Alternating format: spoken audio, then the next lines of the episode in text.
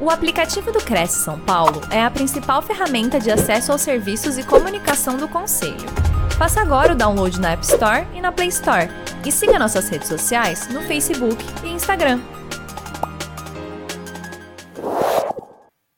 Senhoras e senhores, bom dia, boa semana a todos.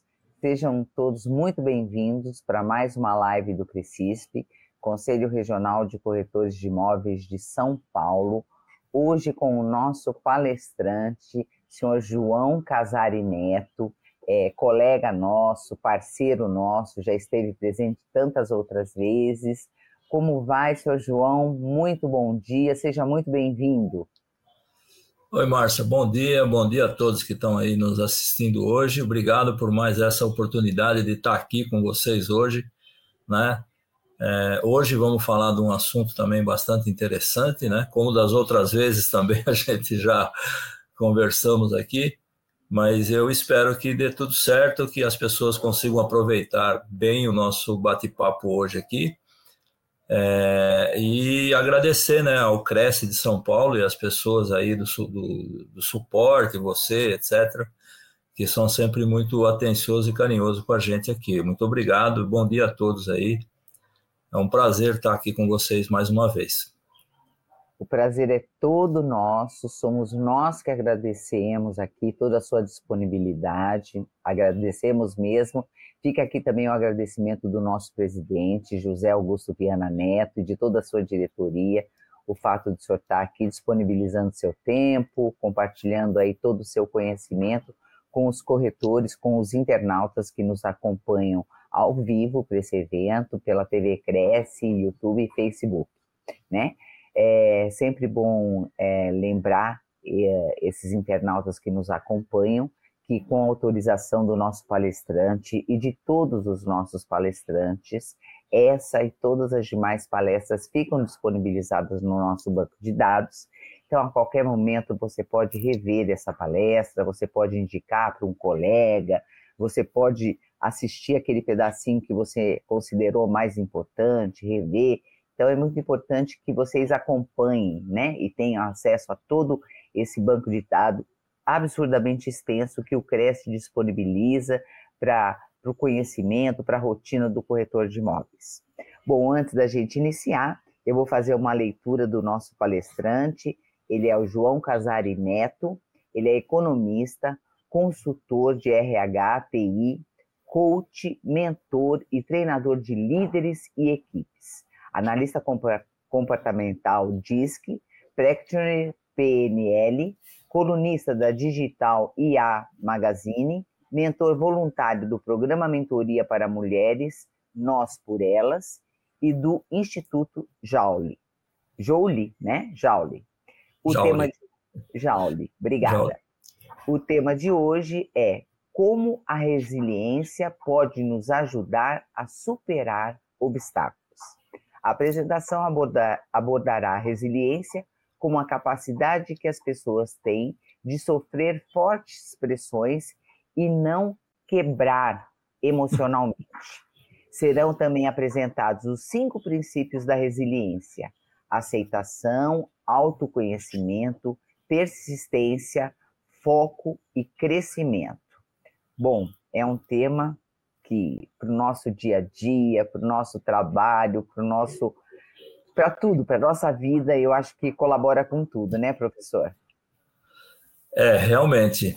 É, a gente precisa a gente precisa estar é, sempre ser resilientes né o tempo todo do nosso do nosso dia porque uma das coisas que a gente vai falar nós vamos mostrar aqui para as pessoas né é, quem é que não enfrenta problemas, ou quem é que nem enfrenta adversidade durante, durante o, o nosso Todo. dia a dia, né?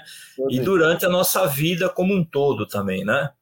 É então, a gente precisa ter essa capacidade de você é, ter os problemas, sim, mas absorvê-los né, de uma maneira é, que você possa dar foco na solução do problema e não ficar só na lamentação do problema, né? Porque é, é aí que mora o perigo, né? Quando você é, é para de prestar atenção no problema e fica procurando desculpas e se lamentando com, com aquilo que ocorreu, né? E, ao invés de se preocupar em resolver o problema. Exatamente. É isso que nós vamos, é isso que nós vamos mostrar aqui para as pessoas, como é que é isso, mais ou menos na prática, né? Porque depois a prática de cada um se torna um pouco diferente, né? Mas é, o princípio, na verdade, ele serve para todo mundo. Claro, é isso que a gente precisa, realmente aprender essas dicas para a gente tocar de uma maneira mais leve o nosso dia a dia. Tá ótimo, então. Mais uma vez a gente agradece a sua participação e eu lhe desejo uma excelente palestra. Muito obrigado. Eu que agradeço.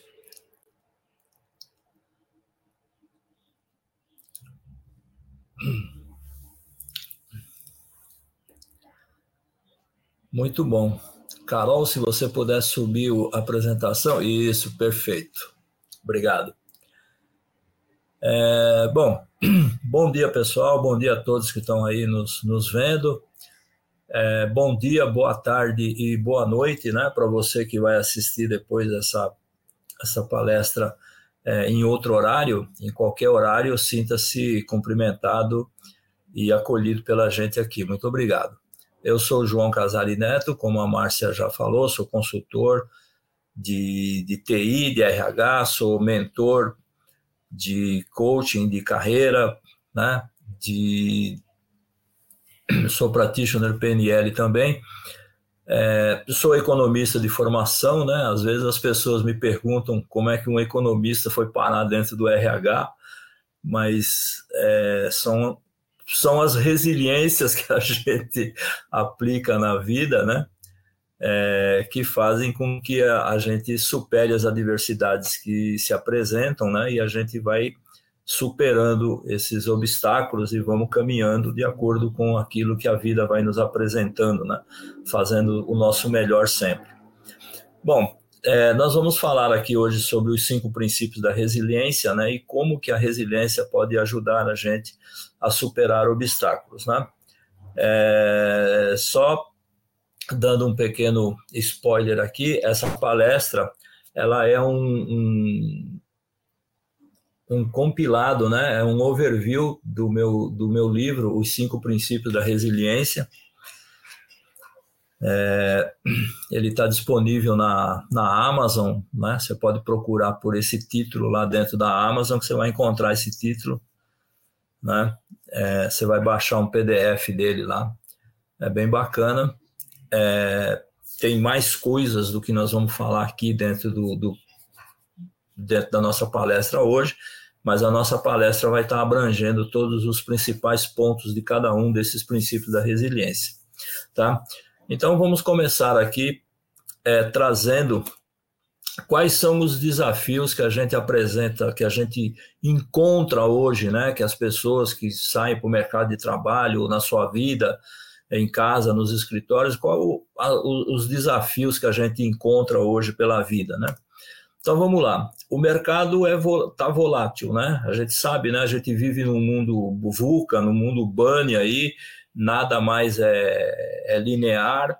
Então tá tudo tá tudo tudo junto e misturado, né? Então um dos desafios que a gente encontra é essa volatilidade do mercado. Tudo acontece junto e ao mesmo tempo aumento da competitividade, né? É difícil você querer fazer alguma coisa que já não encontre alguém fazendo aquilo que você quer. Parece que não existe mais novidade no mundo, né? Todo mundo parece que já teve a ideia que você já teve antes. Então, essa competitividade também faz parte desses desafios que a gente é, encontra, porque a gente precisa trabalhar, né? Com os competidores também, né? Com os nossos é, concorrentes aí, tá? É, os profissionais precisam sempre fazer mais com cada vez menos, né? A gente sabe que é, a, os, a, as tarefas elas estão sempre aí, mas a gente sempre tem cada vez mais tarefas e cada vez menos tempo para poder trabalhar. Então a gente precisa trabalhar também, fazer mais com menos, né? É, lógico, hoje a gente tem muitas ferramentas que nos auxiliam, que nos ajudam, que aumentam a nossa produtividade, mas a gente precisa saber utilizar essas ferramentas para não se perder no meio de tantas coisas que a gente precisa fazer. Temos que responder rapidamente aos novos desafios, né? Hoje não dá para você ficar pensando num problema uma semana, né? Ah, daqui a semana que vem eu resolvo isso. Não, você tem que resolver é, de imediato. Aconteceu, precisa ter uma resposta imediata, porque daqui uma semana já essa solução já pode não apresentar mais nenhuma é, funcionalidade. Então você tem que responder muito rapidamente a esses problemas. As empresas empregam cada vez menos pessoas, né? Isso também é um desafio que nós trabalhadores enfrentamos, porque o mercado está muito concorrente, né? Aumento de competitividade, né? A gente tem muitos concorrentes, as empresas estão trabalhando com menos gente, empresas que tinham 15, 20 mil funcionários hoje estão operando com 3, 4 mil funcionários aí. Então isso também é um desafio que a gente precisa, que a gente enfrenta na, na no nosso dia a dia aí. As soluções que a gente busca também precisam ser inovadoras, não dá para você pensar é, em fazer as coisas sempre do mesmo jeito, né? Hoje, cada, cada situação que se apresenta, a gente precisa ter uma solução nova para aquele problema, porque o que serviu ontem não serve mais hoje. Então, a gente precisa também buscar soluções inovadoras a todo tempo. As metas não param de acontecer, elas continuam. A gente precisa bater, precisa trabalhar e bater as metas que a gente tem, né? nós temos que vender, nós temos que comprar, nós temos que é, contratar e tem sempre um número para a gente é, acompanhar, para gente para servir de referência no nosso no nosso trabalho, tá? As mudanças são aceleradas, né? Antigamente parece que a vida passava mais devagar, mas hoje em dia a gente sabe que as coisas acontecem muito rapidamente, né? É, a, a, forma como as, como as informações chegam para a gente, né? É, acontece uma coisa lá do outro lado do mundo, né, no minuto seguinte a gente aqui já está sendo impactado por essa, por essa coisa que aconteceu lá do outro lado do mundo. Então, as mudanças são muito rápidas, né? E a gente precisa estar tá atento a essas mudanças todas, né? Para a gente saber o que, que isso vai impactar ou não no nosso dia a dia. A competição é desenfreada, que a gente já falou, né? Aumento de competitividade, então toda hora você tem concorrente novo no mercado fazendo alguma coisa que você já está fazendo ou que você pretende fazer. Então isso também é um desafio, né? Porque você precisa estar nesse mercado, mas você precisa fazer aquilo que os outros estão fazendo, mas você precisa fazer de um jeito diferente, porque senão as pessoas não vão é, fazer mais do mesmo não resolve, né? A gente, para se destacar, a gente precisa fazer alguma coisa, mesmo que já exista, mas de forma, de uma forma que agregue um valor a mais para os nossos clientes. E as empresas estão sempre buscando resultados cada vez mais ambiciosos, né? Já temos as metas para bater, mas essas metas elas não são assim é, um ano inteiro a mesma meta, né? A cada mês essas metas vão aumentando, né? Elas vão é, dobrando de tamanho e a gente precisa estar acompanhando e trabalhando cada vez mais. Então veja a quantidade de desafios que a gente enfrenta no nosso dia a dia e que, e que nos e faz com que a gente precisa estar sempre é, antenado e ligado aí na, nas coisas que estão acontecendo. Né? Então, vamos entender agora o que, que é a resiliência, né, no meio de todos esses desafios, né, o que, que significa resiliência, né? É, a resiliência é um termo que foi criado pelo inglês Thomas Young em 1807, quer dizer, não é um termo novo, né, nós estamos falando disso aqui em, em 2023, é, mas isso é um termo que existe já desde 1800, há mais de 200 anos, né, esse termo já é usado é, já existe esse termo. E o que, que significa isso? Na verdade, esse termo ele não é um termo é, criado pela psicologia ou criado pelos recursos humanos, né? Ele é um termo que foi criado pela física, né? Para designar a capacidade dos materiais de acumularem energia quando sofrem algum tipo de pressão e eles voltam ao seu estado natural depois que esse esforço for depois que acabar esse esforço, né? Então, se você pressionar alguma coisa, isso ela vai se moldar àquela pressão, mas quando você para de pressionar, ela volta ao seu estado normal. Então, isso foi chamado de resiliência, né? É, é, Jung deu esse, deu esse nome é, para essa capacidade que, que os materiais têm de se deformarem, mas voltarem ao estado, ao estado natural, tá? E aí a psicologia abraçou esse termo porque entendeu que é, cabia muito bem nas pessoas também, que é a capacidade que as pessoas têm de conviver com todos esses desafios, que não deixa de ser uma pressão né, que a gente sofre no nosso dia a dia, e a gente tem a capacidade de absorver todos essa, toda, todas essas mudanças, todas essas pressões que a gente sofre no dia a dia, e a gente não quebra emocionalmente. Né? Porque imagina, você tem, tem o mercado competitivo, tem inovação, tem a meta, tem muita gente concorrendo com você no mercado de trabalho. Se você emocionalmente não estiver bem preparado para tudo isso, você acaba entrando numa depressão profunda, né? Então, para que a gente não quebre emocionalmente, né, a gente precisa usar da resiliência para nós como seres humanos. Tá? E foi isso que a psicologia fez, ela abraçou esse termo e hoje a gente usa também o termo de resiliência para mostrar né, que as pessoas têm essa capacidade de também sofrerem pressões, sofrerem é, é, adversidades, encontrarem obstáculos no seu dia a dia, mas elas continuarem em frente, é, seguindo né, no, seu, no, no, no seu caminho, né, nos seus propósitos, né, de conquistarem os seus objetivos. Tá? É, um bom exemplo de como a resiliência é, ajuda, né, é, se vocês tiverem a oportunidade de assistir, talvez alguém já tenha assistido, não é um filme novo, mas é um filme que já passou algum tempo. É um filme que chama Homens de Honra. É, é como é, ele conta a história de um marinheiro e tal, que quer se tornar mergulhador e tal.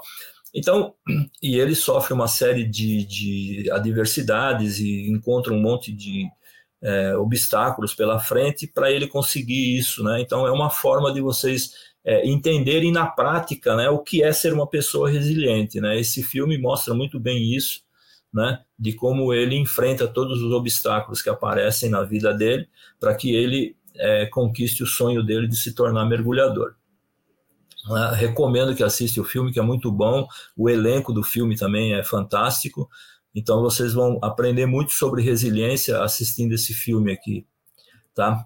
Então vamos vamos lá, vamos pensar agora nos cinco princípios da resiliência, né? Quais são esses cinco princípios da resiliência? O primeiro princípio que a gente fala que é ter a consciência das dificuldades. Quer dizer, tudo aquilo que a gente apresentou de desafio são as dificuldades, a gente precisa saber que aquilo existe. Então, o primeiro princípio da resiliência é a aceitação, é saber que o problema existe. Porque se você é, entender que o problema não existe, você não consegue resolver o problema. Se você não dá atenção devida para o problema, você não consegue resolver o problema. Então, aceita que você tem um problema porque a partir do momento que você aceita que tem um problema, você está disposto a trabalhar para resolvê-lo, né? A, a aceitação já é metade do caminho para você resolver o problema, porque enquanto você negar a existência do problema, você não está cuidando do problema. Você está convivendo com ele, mas não está cuidando, né? Você tem uma dor de cabeça e você não trata dessa dor de cabeça, você fala, ah, isso é bobagem, vai passar, etc. Você deixa para lá, você fica o dia inteiro com dor de cabeça, coisa que você poderia simplesmente resolver se você fizesse uma pausa, tomasse um café, é, tomasse lá um comprimido, sei lá, alguma coisa para melhorar essa dor de cabeça, você resolveria o problema logo. Então, você precisa aceitar que o problema existe. Se você aceitar que o problema existe, você já está no caminho certo para resolver. O segundo princípio é o autoconhecimento, né? Que é o quê? É você se conhecer. Como é que você consegue lidar com alguma coisa se você não sabe como é que você vai é, é, se comportar a partir daquele problema? Então isso é autoconhecimento. O autoconhecimento ele parte do princípio de que você precisa saber o que é que te incomoda, né? Como é que você reage a determinadas coisas para que você possa ter é, saber como agir quando essas coisas acontecerem com você. Né? Se você não tem esse autoconhecimento, você não sabe, tudo te atinge, né? Com muito mais, é, muito mais forte do que do que o normal. Né? O autoconhecimento, eu costumo dizer, já falei aqui numa palestra anterior sobre isso, que ele é o manual do ser humano, tá? Quando você compra um produto novo, né, um, alguma coisa lá para sua casa, antes de você começar a usar, você vai ler o manual, né? E quando você lê o manual, você entende tudo, você entende tudo como é que ele funciona direitinho, e a partir disso você consegue tirar o melhor proveito daquele produto que você comprou. O autoconhecimento é exatamente isso, ele é o manual do ser humano. Quando você conhece, quando você se conhece, quando você sabe como você funciona, você consegue tirar o melhor proveito de si mesmo, né, das suas é, é, é das coisas que você tem que fazer para resolver os, as suas adversidades e bater suas metas, etc. Tá?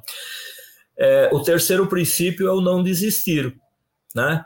É, a gente sabe que muitas vezes a gente não acerta de primeira, né? Às vezes acontece alguma coisa, você pensa numa solução e aquela solução não dá certo. E você precisa persistir, tá? Mas veja que eu usei a palavra persistir, eu não usei a palavra insistir, né? Porque insistir é quando você chega na parede e fica batendo na parede e fica insistindo na parede, com a parede lá na frente persistir é você saber que você tem um obstáculo, que você encontrou uma dificuldade, mas você tem que procurar fazer diferente. A persistência ela nos leva a, a, a, a entender que eu posso, eu posso sim continuar naquele, na, na, trabalhando naquele problema, mas a primeira vez não deu certo, eu preciso buscar uma solução diferente. Então a persistência nos leva a trazer é, novas formas de resolver o mesmo problema. Eu resolvi esse problema no passado de uma maneira, mas hoje eu não resolvo mais. Eu preciso resolver de uma maneira diferente. Isso é persistência, tá? É, Carol, parece que a minha apresentação sumiu. Você consegue. É... Aqui para gente está aparecendo. Ah, tá aí, tudo bem então. Não, tá certo, tá certo. Então vamos lá. É, terceiro princípio é não desistir, né? No quarto princípio é você encarar o problema, é tomar a decisão necessária para poder resolver esse problema. Então é foco na solução. Não adianta você ficar lamentando, chorando, por que, que isso aconteceu comigo, por que, que tinha que ser agora, tudo acontece comigo, etc. Você só está procurando culpados para aquele seu problema, mas você não está focando na solução do problema. Tá? Você até pode querer entender depois o que causou aquele problema, mas você pensar no que causou aquele problema antes de querer resolvê-lo não te ajuda. Então, primeiro você foca na solução, resolve o problema, depois você busca culpados pelo que aconteceu. Tá? Então, esse é o quarto princípio da resiliência: é você focar no problema, focar na solução, né? não no problema. Tá? E o quinto problema é entender que as dificuldades tiram a gente da zona de conforto, né? Porque toda vez que acontece alguma coisa, você precisa fazer um movimento diferente do que você estava fazendo para resolver aquele problema. E, é exatamente esses movimentos que a gente faz para resolver os problemas que surgem que proporcionam que a gente tenha crescimento, porque que a gente se desenvolve, a gente aprende coisas novas. É o que a gente chama de lifelong learning, né? que é aprendizado ao longo da vida. Você está todo dia aprendendo coisas novas, todo, todos os dias você tem novas coisas para aprender porque todos os dias acontecem coisas e todos os dias a gente tem que usar a nossa imaginação, a nossa capacidade de imaginação para resolver isso de maneiras diferentes. Então, tá aí os cinco princípios da resiliência. E agora nós vamos falar um pouquinho assim mais detalhadamente de cada um desses problemas, né, de cada um desses princípios, para vocês entenderem como é que isso funciona na prática, tá? No primeiro princípio, né, que é a aceitação, é você saber que o problema existe e eu tenho que conviver com ele.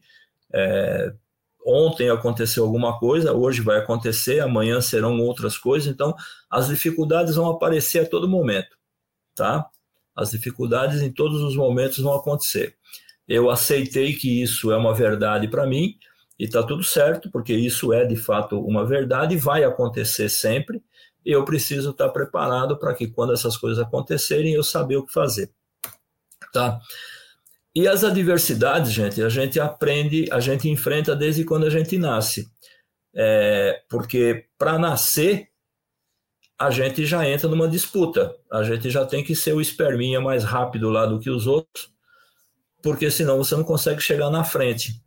Então você já participa de uma, de uma, de uma competição, né? É, desde né, quando você ainda nem existia, você já está competindo né? Você nem existia como ser humano ainda, mas você já está numa disputa, porque você está correndo lá para ser o primeiro a chegar, tá? Então isso já é uma já é uma dificuldade que você tem. Você já tem que vencer uma disputa para estar tá aqui hoje, para estar tá me ouvindo hoje, né? Eu para estar tá aqui falando com vocês hoje precisei ser o cara mais rápido lá atrás.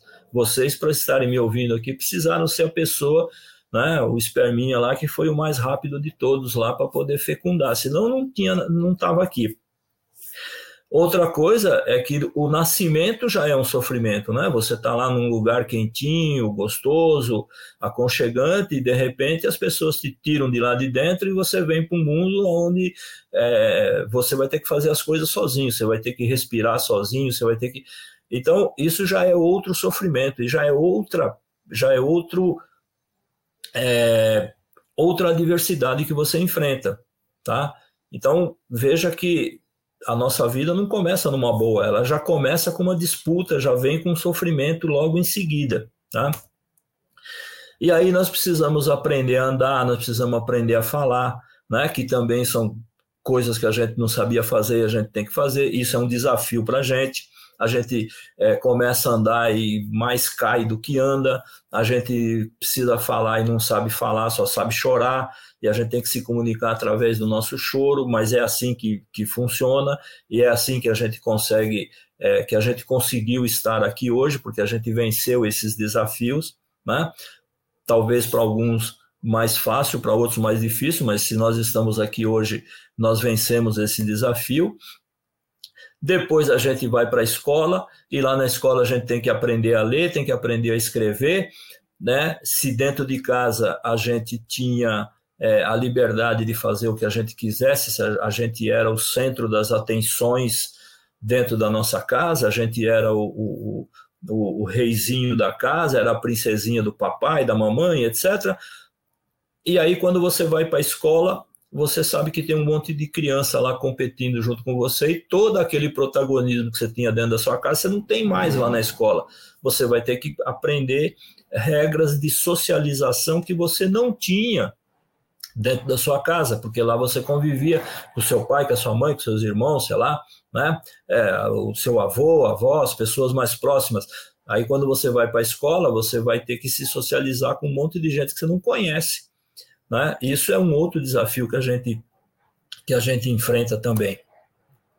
Na adolescência, a gente também tem os desafios que tem que se adaptar aos padrões impostos pela sociedade, é porque é o cabelo, é a roupa, é os amigos, né? E aí a gente ainda precisa escolher uma profissão quando a gente não sabe nem o que a gente é de verdade, né? Porque a gente está num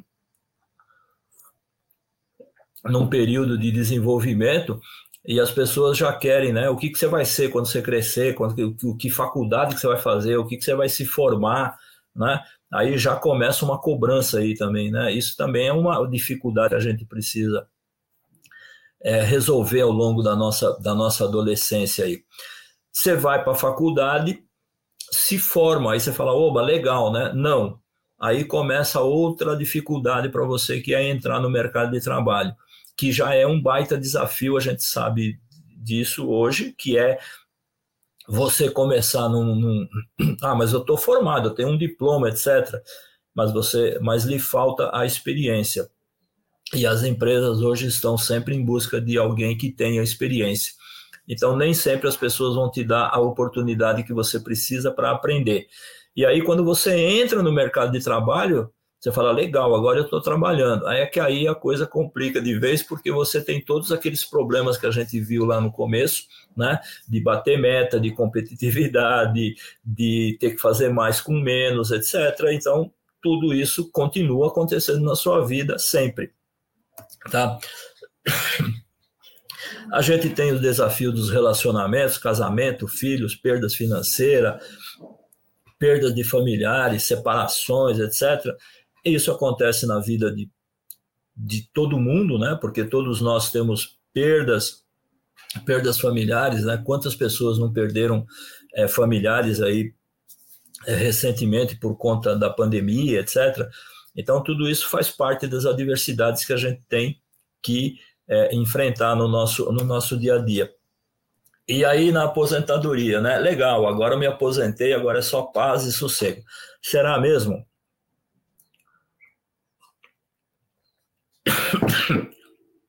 Será mesmo que agora é só paz e sossego? Né? É, eu que sou aposentado que o diga. Né? É, não arruma umas mentorias para fazer, não arruma uns processos para atender, umas consultorias para a gente fazer, para você ver se só aposentadoria é paz e sossego. Então, mesmo agora que a gente poderia achar que está tudo bem, está tudo tranquilo, as adversidades estão aí e elas continuam na nossa vida sempre.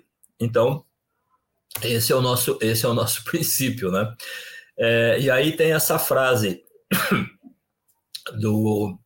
É, eu coloquei esses dois nomes, Kelly Jung e Charles Simbel, porque nas minhas pesquisas eu encontrei essa frase hora de um, hora do outro. Então eu não sei quem é o autor correto dessa frase, mas é um desses dois aí, tá? Então é, que seja um ou que seja o outro, tá aí o crédito da frase. É, mas o importante dessa frase é que diz assim: o problema não é o problema em si, mas é a sua atitude frente ao problema. Quando acontece o problema, né, a atitude que você tem frente ao problema é que vai resolver ou não o problema. Porque você, se você fica na lamentação, você não resolve o problema. Então você precisa ter a atitude proativa de resolver o problema. A psicologia né, frente a essas adversidades, ela classifica pessoas em três tipos de pessoas: os submissos, os reativos e os proativos. Os submissos, eles se conformam, né, passivamente. Eles vivem aquela chamada síndrome de Gabriela, né? Eu nasci assim, eu vou viver assim, sempre foi assim, eu vou morrer assim. Acontece um problema é, e ele aceita aquilo é, e não faz nada para resolver. Isso sempre foi assim. Com meu avô foi assim, com meu pai foi assim, com a minha mãe foi assim, com meu irmão foi assim, eu também estou assim e vai ser sempre assim. Então ele aceita aquilo e não faz nada para resolver o problema. Esse é o submisso, tá? É, mas entenda-se que a gente fala, ah, mas a gente precisa aceitar o problema. Tudo bem, mas aceitar é diferente de ser sub, de, ter, de submissão. Aceitação é diferente de submissão. Aceitação é você saber que o problema existe e eu preciso fazer alguma coisa para ele. Submissão é você ver o problema e não fazer absolutamente nada para resolver, só saber o problema existe e está aí. Né? Eu não faço absolutamente nada para resolver. Então é diferente a aceitação da submissão.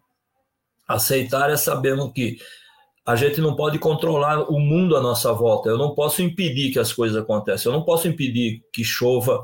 Eu não posso impedir que o metrô depane. Eu não posso impedir que o ônibus atrasa.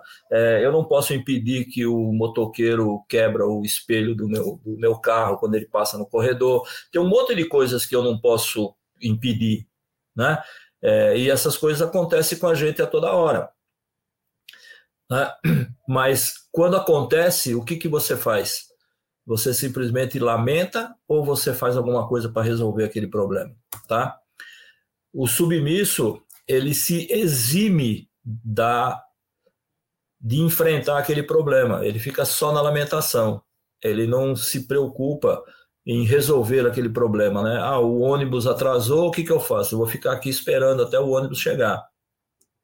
Né? Ah, o metrô deu pane, eu vou ficar aqui esperando para mim poder ir. Né?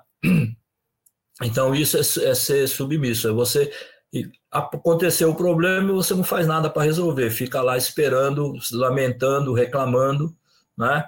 mas não faz nada para resolver o problema. Os reativos, quando acontece alguma coisa né, disso que a gente falou aqui, né, de metrô, de trânsito, de tal, eles se revoltam contra aquilo. Mas eles só se revoltam mas é, aí eles ficam culpando outras pessoas, né? Ah, porque isso é culpa do metrô, porque isso é culpa do trânsito, porque isso foi culpa do motorista, porque isso é culpa do governo, porque isso é culpa da inflação, porque não sei o quê. Fica procurando um monte de culpado, mas ele também não faz nada para resolver o problema. Ele só, se, ele só se revolta contra a situação, mas não faz nada para resolver. Diferente do submisso, né? O submisso aceita aquilo, nem reclamar ele reclama, né? Ah, isso é assim mesmo, faz parte da vida, não vai não, vou, não vai mudar, vai ser sempre assim. O reativo, ele se revolta, reclama, esperneia, grita, faz um monte de barulho, mas não faz nada para resolver a situação, só faz barulho, tá? ele sempre vai encontrar um culpado para aquilo, né? É um subordinado dele que está despreparado, é um chefe ruim, é a empresa que não reconhece o, o valor, é o governo, é a chuva, é a inflação, sempre tem algum problema, sempre tem um culpado para aquilo que aconteceu, né? Ele nunca é o culpado de nada, mas ele também nunca faz nada para resolver, para resolver o problema. Então, tanto o submisso quanto o, o, o reativo, eles usam de manipulação para se eximir das responsabilidades do que precisa ser feito. O primeiro se faz de vítima e o segundo joga a responsabilidade para o outro, né? porque não é comigo, é com o outro, tem um culpado por isso aí. Tá? E os proativos, não, os proativos assumem a responsabilidade e colocam a sua energia e foco para resolver o problema. Olha, o ônibus atrasou, é, eu vou de metrô, né? É, ou eu vou pegar um táxi para ir eu vou de bicicleta, eu vou correndo, sei lá, ele vai procurar um jeito de chegar no compromisso dele. O metrô deu pane. Em vez de eu ficar esperando consertar o metrô, eu vou de ônibus, eu vou de bicicleta, eu pego um táxi. Né? Tem uma goteira aqui, em vez de eu ficar reclamando da goteira, eu vou lá resolver o problema, vou subir no telhado, vou resolver o problema da goteira. Então, ele vai tomar atitude para resolver aquele problema que está acontecendo. Depois ele pode até procurar um culpado por aquilo, tá? Mas na hora ele precisa resolver o problema. Então, esses são os proativos, tá? E eles têm a vantagem de que eles transformam essas adversidades em oportunidades. Porque quando você faz esse, tem esse movimento de procurar a solução do problema, você aprende uma nova maneira de fazer aquilo que você já fazia isso é uma oportunidade de você aprender. Né? A gente sabe que não existe só uma maneira de resolver um problema, né? mas você aprende de um jeito e quer resolver sempre daquele jeito. Quando você é proativo, tem uma oportunidade de você desenvolver uma nova maneira de resolver aquele problema. Você aprende e usa isso para se desenvolver, para crescer, né, para evoluir e a, pro, a proatividade é uma característica básica da pessoa resiliente. Não dá para se falar de resiliente se a pessoa não for proativa. Né? Quem fica se lamentando, quem fica só é, aceitando tudo que acontece, essa pessoa não é resiliente. Ele é reclamão, ele é submisso, ele é reativo, mas ele não é resiliente. Tá? Aí nós vamos para o segundo princípio. No segundo princípio, que é o autoconhecimento, que é o nosso o nosso eu superior, né, que a gente fala. Esse é um conceito que foi criado por esses dois psicanalistas ali, é, Eva e John Pierre, é um casal, né, marido e mulher, é, num estudo que eles fizeram que se chama Caminho da Autotransformação. É, imagina é, o autoconhecimento aí, né, é, para a gente entender melhor isso, como se a gente fosse uma cebola, né? Então a gente tem algumas camadas, né? Nessa, nessa cebola. E aí a gente tem essa camada mais externa, né? da cebola, né, a nossa camada mais externa, que eles chamam de eu máscara, tá? Eu já vou explicar cada um desses, desses princípios aqui, mas nessa camada externa eu tenho o eu máscara. Na camada do meio, eu tenho o eu inferior, tá? E no centro eu tenho o eu superior, que está mais é o que está mais interno da gente, né? É o nosso é, íntimo, né? É o nosso chamado de eu superior. E no segundo princípio, o que a gente diz é que a gente precisa buscar o nosso contato com o nosso íntimo, com o nosso eu superior.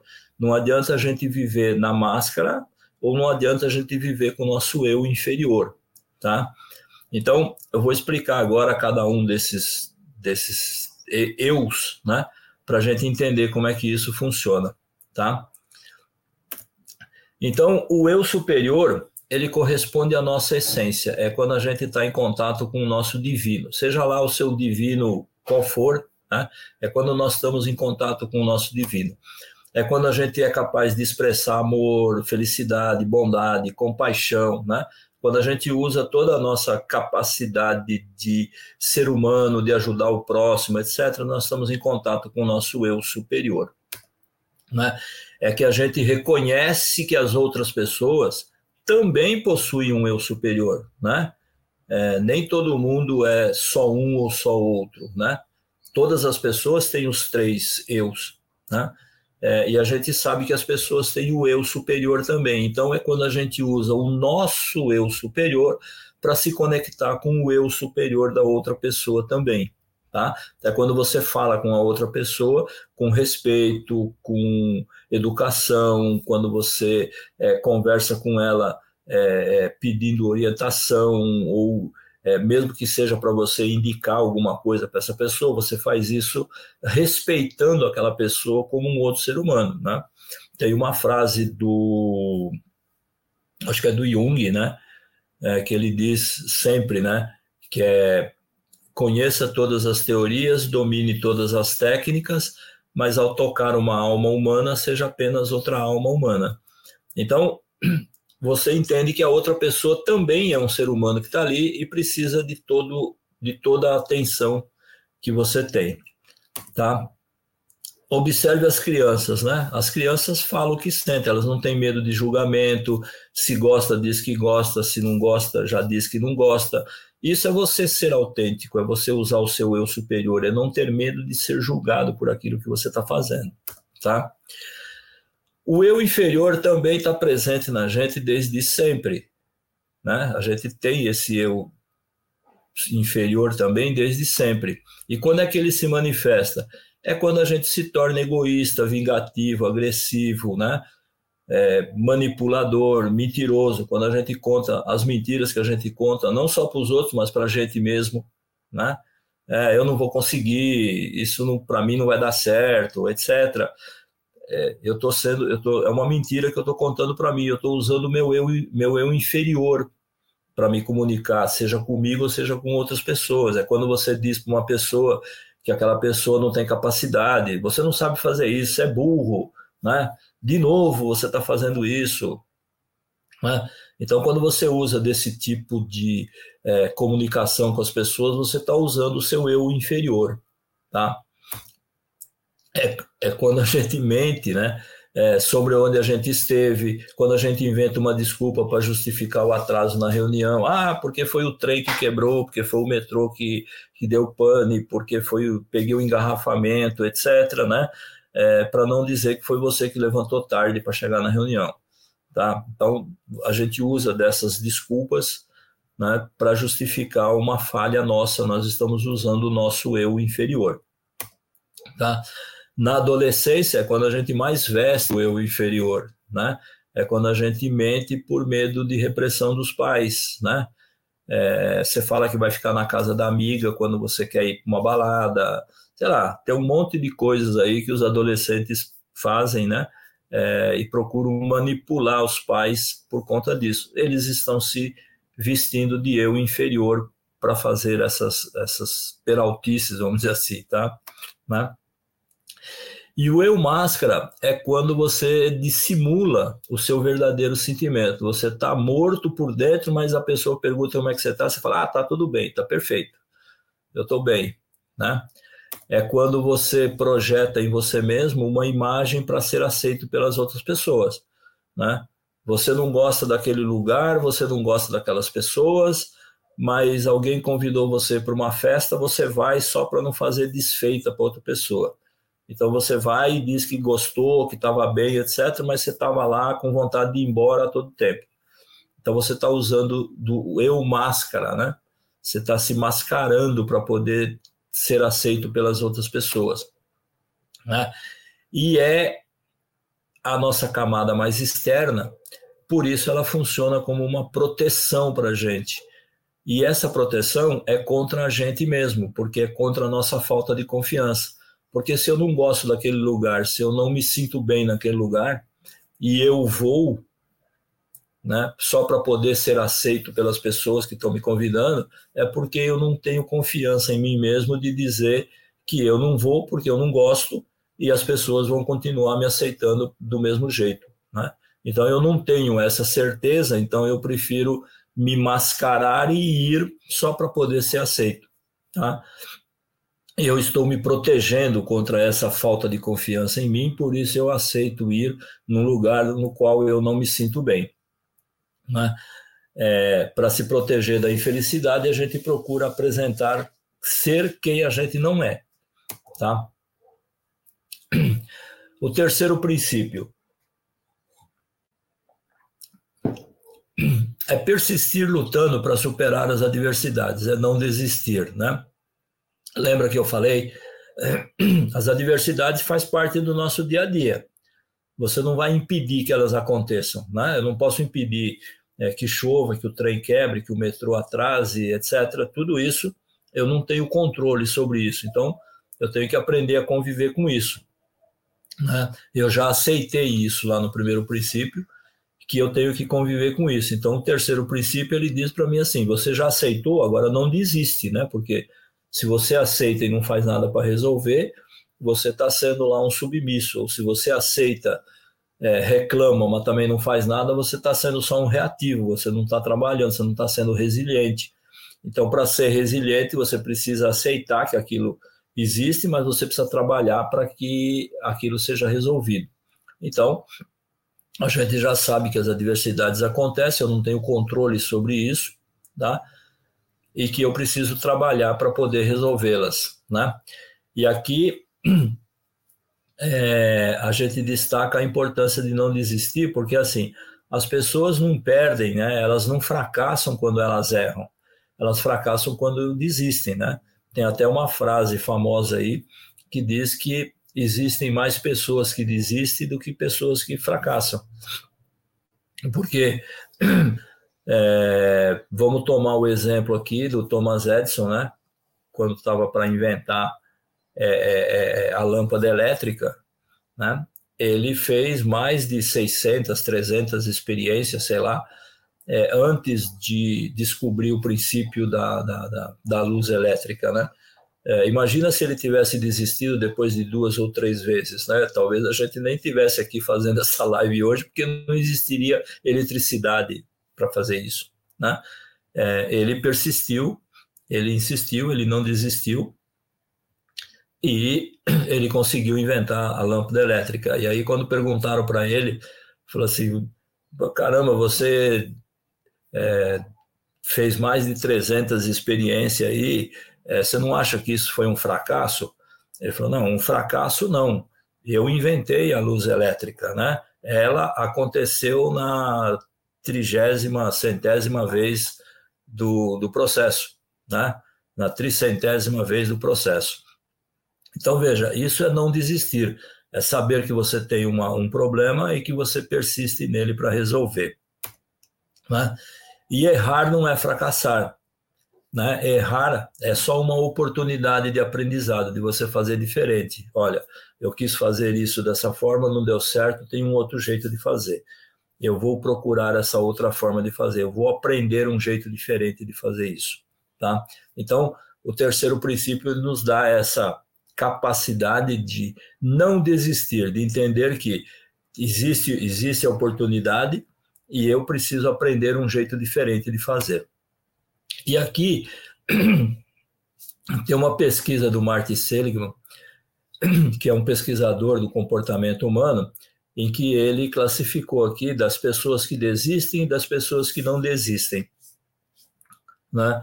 É, é, e aqui ele traz assim: as pessoas que desistem, elas usam frases do tipo: estou acabado, os projetos nunca terminam no prazo, uh, o José lá de compras é um resmungão, está sempre resmungando, o meu chefe vive sempre de mau humor, né? esse problema está acabando comigo. Isso são frases das pessoas que é, reclamam do problema, mas não fazem nada para resolver. Tá?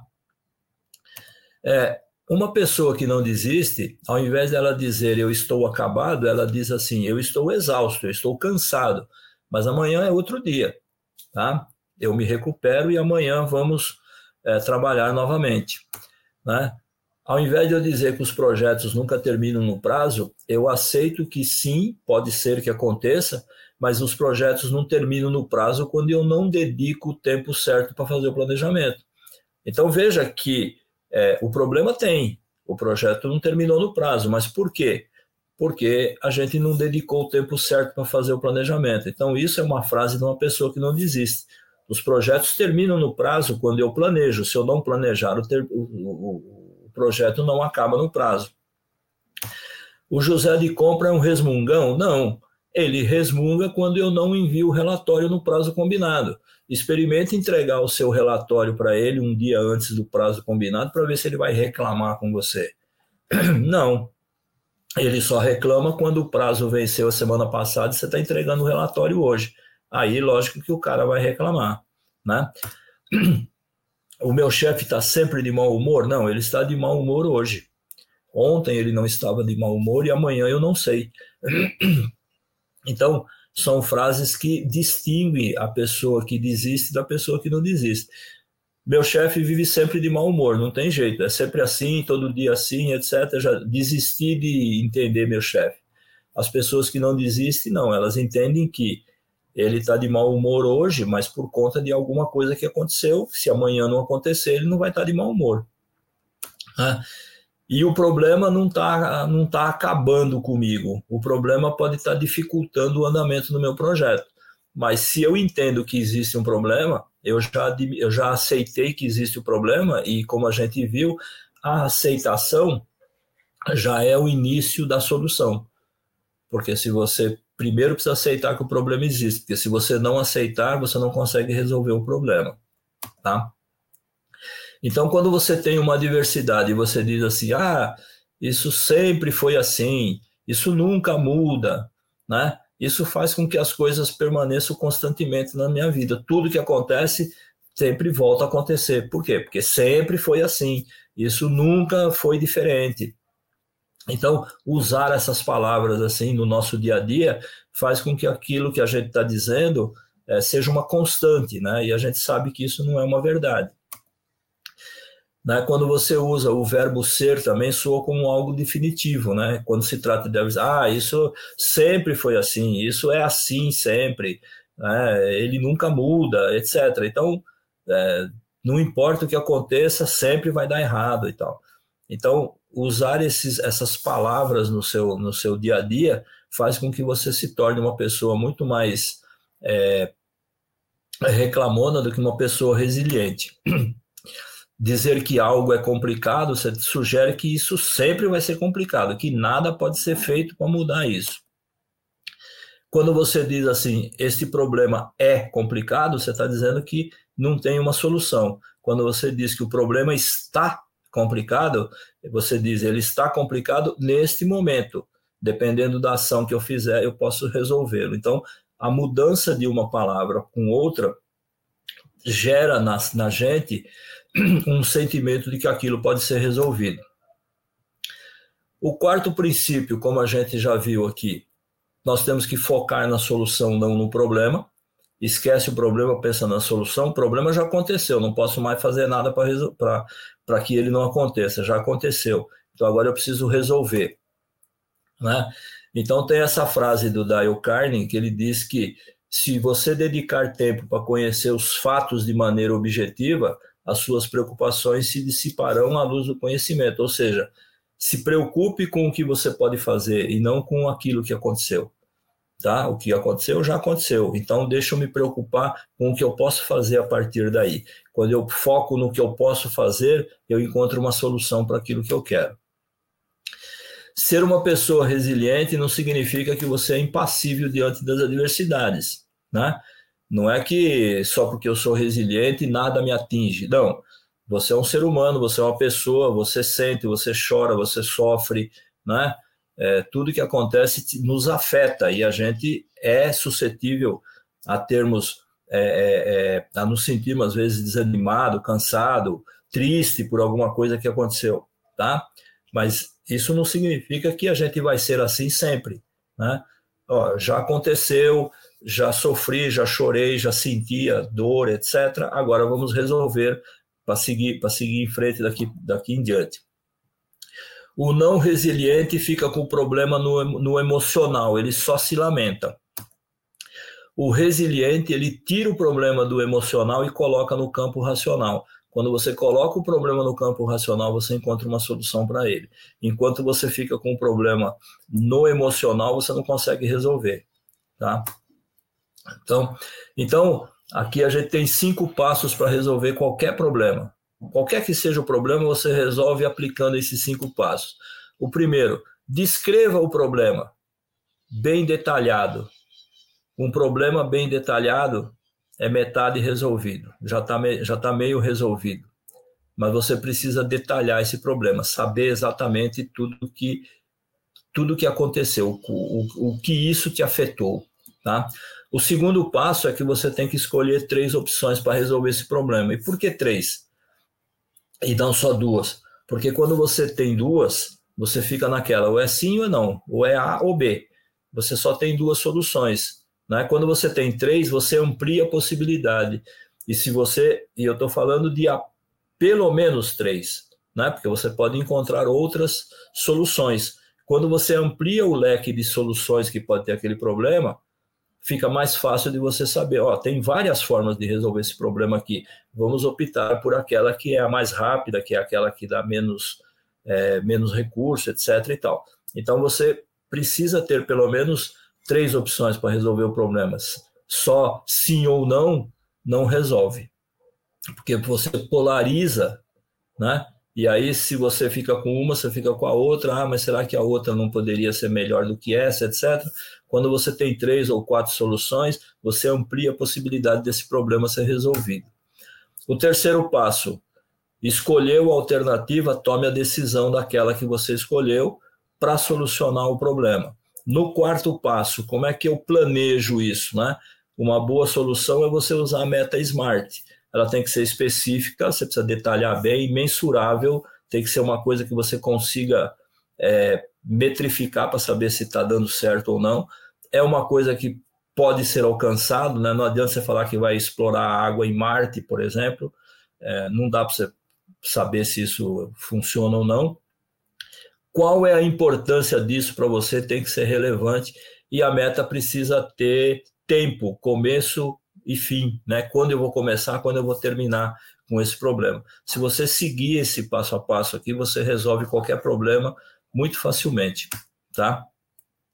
E o quinto passo é comece, né? Você já especificou, já escolheu as opções, já tomou a decisão, já planificou tudo certinho, então agora comece depois que você cumpriu todas as etapas anteriores, comece a fazer aquilo que precisa ser feito, tá? A revolta ou vitimização diante das adversidades apenas dissipa a energia com a coisa errada. Essa frase também é muito interessante, né? Porque você fica perdendo tempo com um monte de outras coisas e você está despendendo energia com aquilo que você realmente precisa, que é resolver o problema. E no quinto princípio, entender que as adversidades tiram a gente da zona de conforto e proporcionam crescimento.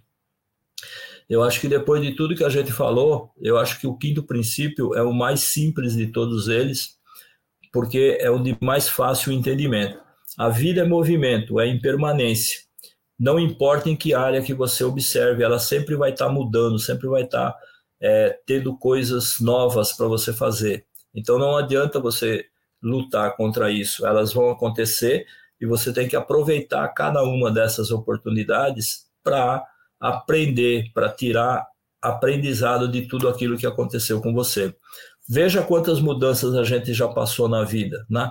na primeira infância que a gente falou, que você não sabe andar, não sabe falar, tem que aprender. Depois você vai para a escola, tem que aprender a ler, a escrever, tem que conviver com outras pessoas. Na adolescência, você tem que conviver é, com as regras da sociedade imposta lá pelos seus amigos, tem que descobrir que profissão você quer, é, tem que fazer faculdade, é, eu vou, eu, e agora que eu entrei no mercado de trabalho, agora está tudo bem, não, aí começa tudo de novo, né? A senioridade que tem o, o, o depois da aposentadoria, o que, que eu vou fazer agora. Então, veja a quantidade de é, coisas que nos acontecem durante toda a nossa vida, né? Não tem nenhum momento em que a gente não enfrente adversidades na vida. Então, o, o quinto princípio ele traz para nós essa consciência de que as adversidades vão existir sempre e eu preciso aprender com cada uma delas, tá? E agora para a gente encerrar isso aqui, uma frase, né, do mestre José Roberto Marx, que ele diz assim: ouse ir além e o poder lhe será dado. Ou seja, se você tem um problema, ouse encontrar uma solução para ele que você vai conseguir encontrar essa solução sim, tá? E tem aqui finalmente os meus contatos, meu LinkedIn, meu e-mail, meu Instagram, meu WhatsApp. Você me encontra em todos esses canais sempre que for preciso. É, Márcia, obrigado. Carol, obrigado pelo apoio. Eu agradeço. Imagina. É, somos nós que agradecemos, professor João. Somos nós, todo esse conteúdo, toda essa lição de vida. Bom, para mim fica claro uma situação, né? Os problemas eles estão na nossa frente, eles nos acompanham da hora que a gente nasce até o final da vida. Isso acabou de enumerar, né? Mas assim, tudo está nas nossas mãos. Vai depender de como a gente vai querer é, vai achar melhor passar por aquele problema. Se você não enfrentar realmente, fica muito complicado. E outros problemas vão acontecer. Então, você, assim, a resiliência é uma situação que ela está intrínseca na gente, é, é descobrir a maneira de lidar. A gente não pode ser tão omisso, a gente não pode é, tentar deixar para lá, a gente realmente a gente tem que enfrentar e a gente tem que buscar uma, uma solução para no, o nosso bem-estar, para a nossa sanidade, para o nosso dia a dia. Eu acho que é isso, estou errada? Não, tá certo, é assim mesmo, né? Uhum. É, a gente não pode lutar contra essas adversidades, Exato. porque imagina se cada coisa que aconteça, você vai lá querer tirar satisfação com tudo Exato. que acontece, né? É, assim, o problema aconteceu, né? já está aí. O que, que eu faço agora? Eu sento e choro? Exato. Eu reclamo, fico jogando a culpa nos outros ou eu procuro resolver? Né? Eu tenho que fazer a minha parte. Tem algumas coisas que dependem da gente, tem outras coisas que não dependem da gente, mas a gente pode fazer a nossa parte, né? É, pelo menos para resolver o, o, em você o quanto aquilo está te afetando, tá? É, então é isso que a gente fala é, da resiliência, né? Desses cinco princípios da resiliência. Perfeito. Né? É, é a gente fazer essa essa reflexão de que os problemas vão acontecer. Eu só preciso saber o que fazer com cada um em cada momento e não ficar só lamentando e só lamentando. reclamando disso. É fundamental, fundamental mesmo. Bom, nós tivemos vários colegas que entraram aqui, que deixaram o seu, a sua participação, até pessoas falando de outras cidades, de outros estados, né?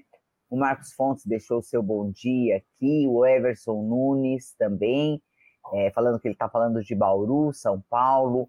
A Elizabeth Pinto comentou que resiliência é um tema forte hoje em dia, né? O mundo da Rafa deixou bom dia aí para todo mundo. O Everson Nunes, resiliência é fundamental na nossa profissão. Realmente, corretor de imóveis é tirando é cada é cliente uma... que fala cada cliente que fala não né exatamente e a gente tem que saber lidar com isso aí né exatamente o Jairo da Conceição Lima falando de Sorocaba deixando seu bom dia falando de Sorocaba São Paulo. Luiz Flávio deixando seu bom dia também. Ah, o Levi Emídio dando seu bom dia falando ele é, ele é da consultoria e negócios de São Paulo. João Andrade também falando que ele está falando de São Paulo, da capital, o Leonardo Santos, a Elizabeth Pinto nos acompanhando, falando que ela está no Rio de Janeiro, o Evaldo Odon, a Hanna Bontorim falando de Ponta Grossa, no Paraná, e a Camila Machado deixando seu bom dia aqui, falando que ela é de Atibaia, interior de São Paulo. É que a gente sabe que não são todos que entram aqui e deixam o registro, a gente sabe que são muito mais que entram, mas bastante gente de fora, acompanhando aí todo o seu conteúdo, todo o seu conhecimento, a sua expertise nesse tema. Nós agradecemos demais, professor João, demais mesmo. Fica mais uma vez o nosso agradecimento em nome do nosso presidente, José Augusto Viana Neto, toda a sua diretoria, que o senhor possa voltar outras vezes, trazendo esse tema novamente, que a gente sabe que ele é, ele é forte e necessário, ou outros temas que a gente sabe que o senhor já esteve aqui conosco, em outros treinamentos, a gente só tem a agradecer. Antes da gente finalizar, eu passo para o senhor para suas considerações finais, se o senhor quiser falar alguma coisa. Bom, é, Márcia, eu agradeço, né? O, o Cresce sempre pela é, oportunidade de, de, nos trazer aqui, de, de a gente poder compartilhar, né, com, com o canal do Cresce é, trazer essas oportunidades. A gente já falou aqui de várias coisas, né? Hoje de resiliência, mas a gente já falou de perfil comportamental, a gente já falou de sistemas representacionais, a gente já falou também, acho que de autoliderança, etc. Então, tem várias lives aqui que a gente fez aqui, é sempre, é sempre um prazer muito grande contribuir com, com o canal do Cresce aqui, eu fico muito feliz quando vocês me convidam para fazer as palestras aqui, e agradeço aí as pessoas que estiveram aqui, a todos que deram um bom dia aqui, o meu bom dia também a todos vocês aqui. E as pessoas que vão assistir depois, né, quem assistir a gravação depois aí também, meu muito obrigado a todos, a todos vocês aqui. E obrigado pela sua é, ser a melhor parte né, do nosso, do, da nossa palestra hoje aqui. Obrigado, Márcia. Obrigado a Carol pelo suporte, né? Ao Giba também, né? Que sempre apoia a gente aqui no suporte aqui também. Muito obrigado a vocês aqui. Muito obrigada, professor João. Também fica o nosso agradecimento e a nossa felicidade também. O senhor falou da sua felicidade, é a nossa felicidade também em tê-lo aqui sempre trazendo esses temas aí, compartilhando toda a sua experiência de vida, tá bom? Eu agradeço a todos a participação, a todos os internautas que estiveram conosco hoje. Eu desejo uma boa semana a todos Professor João, mais uma vez, uma boa semana para o senhor também, o nosso agradecimento e até a próxima. Muito obrigada, pessoal. Até Obrigado, mais. boa tarde.